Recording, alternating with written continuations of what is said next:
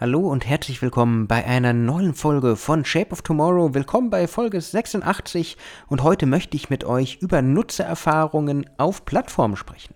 Shape of Tomorrow. Der Podcast rund um Innovation, Trends und die Zukunft. Mit Innovation Profiler Alexander Pinker.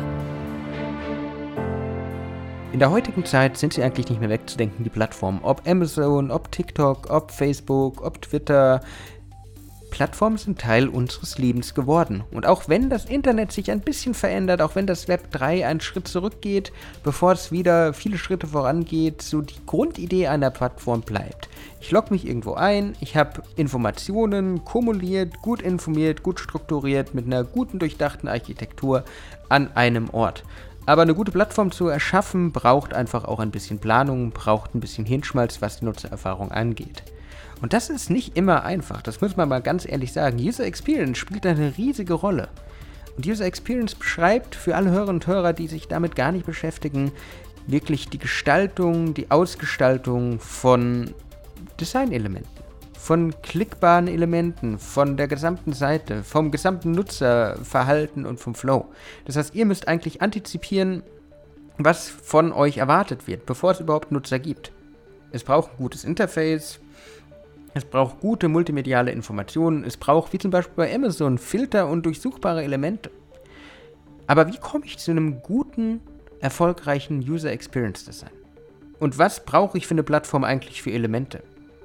Eine gute Nutzererfahrung beginnt damit, dass ihr ein bisschen Research betreibt, ein bisschen in die Recherche geht. Und vorab für euch selbst überlegt, wen will ich mit der Plattform überhaupt erreichen? Wer sind die Personen oder um es gleich mit einer Methode zu kombinieren, wer sind die Personas, die ich mit meiner Plattform erreichen möchte. Das heißt, am Anfang überlegt ihr, welche Zielgruppen sind denn relevant. Sind sie alt, sind sie jung, sind sie männlich, sind sie weiblich, sind sie vielleicht alles? Haben sie besondere Interessen, haben sie besondere Vorlieben? Und wenn ihr diese Personas definiert habt, müsst ihr euch genau solche Leute für ein erstes Nutzerinterview suchen. Das heißt, ihr braucht einfach Leute, die entweder in einer Fokusgruppe als in einer zusammengesuchten Gruppe habt und mit denen reden könnt, um zu erfahren, wie sie mit eurem Thema, für das ihr die Plattform baut, umgehen. Zum Beispiel Einkauf, was ist ihnen besonders beim Einkauf wichtig, was würden sie nie online kaufen und warum nicht. Vielleicht könnt ihr auch Einzelinterviews über Zoom führen, was in der heutigen Zeit der Pandemie auch zentral ist. Trotzdem Nutzererfahrung beginnt damit, dass ihr Research betreibt erstmal ein bisschen reingrabt, erstmal wirklich mit Menschen redet, gerne auch anhand eines Leitfadens, wo ihr die wichtigsten Gesprächspunkte festhaltet und danach auch nochmal quantitativ, das heißt es in die breite Masse streut und die Erfahrung, die ihr im Interview oder in der Fokusgruppe gemacht habt, an die breiten Menschen rausbringt. Am Ende des Tages habt ihr in dieser Art der Nutzererfahrungssammlung ganz viele Sachen, die ihr auf euch, die auf Post-its, die ihr in Miro oder sonst irgendwo festhalten könnt.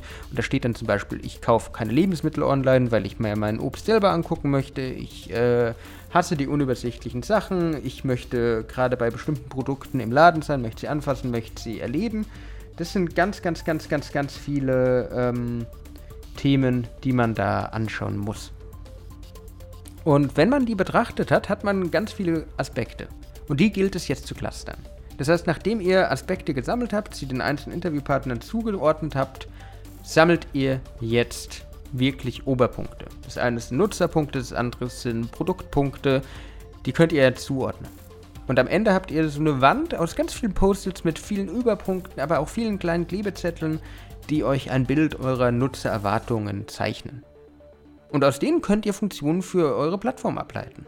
Vielleicht muss es besonders durchsuchbar sein, vielleicht muss es besonders nutzerfreundlich sein, vielleicht brauchen Sie eine Conversational AI, einen Chatbot, der Ihnen hilft, den richtigen Weg zu gehen. Das sind alles Einflussfaktoren für eure ersten Entwürfe einer Plattform und für die Funktionssammlung für das Pflichtenheft, wenn man es so nennen möchte.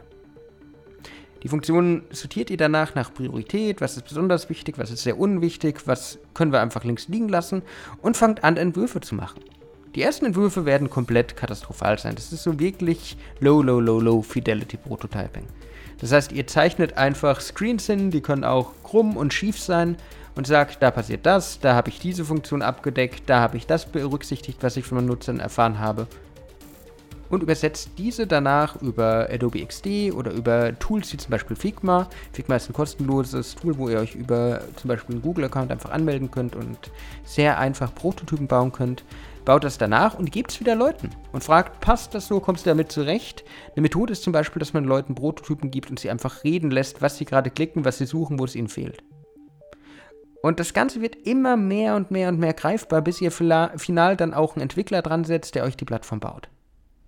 Aber ihr braucht diese User Experience Grundlagen, um wirklich einen Mehrwert zu schaffen.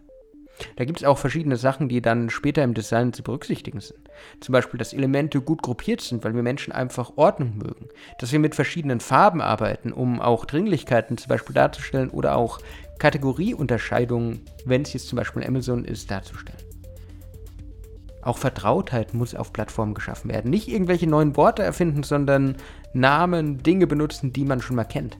Einkaufswagen. Einkaufsliste. Das sind alles so Sachen, die kennt ihr auch vom Online-Shopping, weil es einfach da ist, weil die Symbole auch bekannt sind. Der Korb zum Beispiel. Speichern ist immer noch die Diskette. Wer von euch hat die letzte Zeit mal eine Diskette benutzt? Das alles ist aber gelernte Praxis, die für User Experience so zentral ist. Man darf Leute nicht verwirren. Und das alles sind Grundelemente für eure Plattform. Das heißt, ich fasse es nochmal zusammen, überlegt, wen ihr ansprechen wollt, redet mit denen, sammelt alle Informationen und dann tragt immer mehr und mehr und mehr und mehr zusammen. So kann man wirklich, wirklich Vorteile erschaffen. Aber das ist nur ein kleiner Teil von vielen Sachen, die man über Plattformen wissen muss. Und um noch tieferen Einblick zu bekommen, gibt es beispielsweise, und das ist jetzt Werbung in eigener Sache, und ihr wisst, normalerweise mache ich das nicht, aber in dem Fall schon einmal, gibt es nächste Woche auch ein Seminar bei der Hans-Seidel-Stiftung zum Thema ähm, Plattformen, Plattformarchitektur, Herausforderungen und Anforderungen an diese, das ich zusammen mit weiteren lieben Kollegen erhalten darf. Wenn euch das interessiert, schaut mal auf hss.de slash Veranstaltung, da findet ihr weitere Informationen. Sonst war es das mit dieser Folge von Shape of Tomorrow. Wir hören uns in der nächsten Woche wieder. Bleibt gesund, lasst euch gut gehen. Ich hoffe, ihr konntet wieder einiges für eure Zukunft mitnehmen. Wenn euch die Folge gefallen hat, würde ich mich wie immer freuen, wenn ihr mir ein Like da lasst, wenn ihr mir folgt. Sonst bis dann, ciao und bye. Shape of Tomorrow. Der Podcast rund um Innovation, Trends und die Zukunft. Mit Innovation Profiler Alexander Pinker.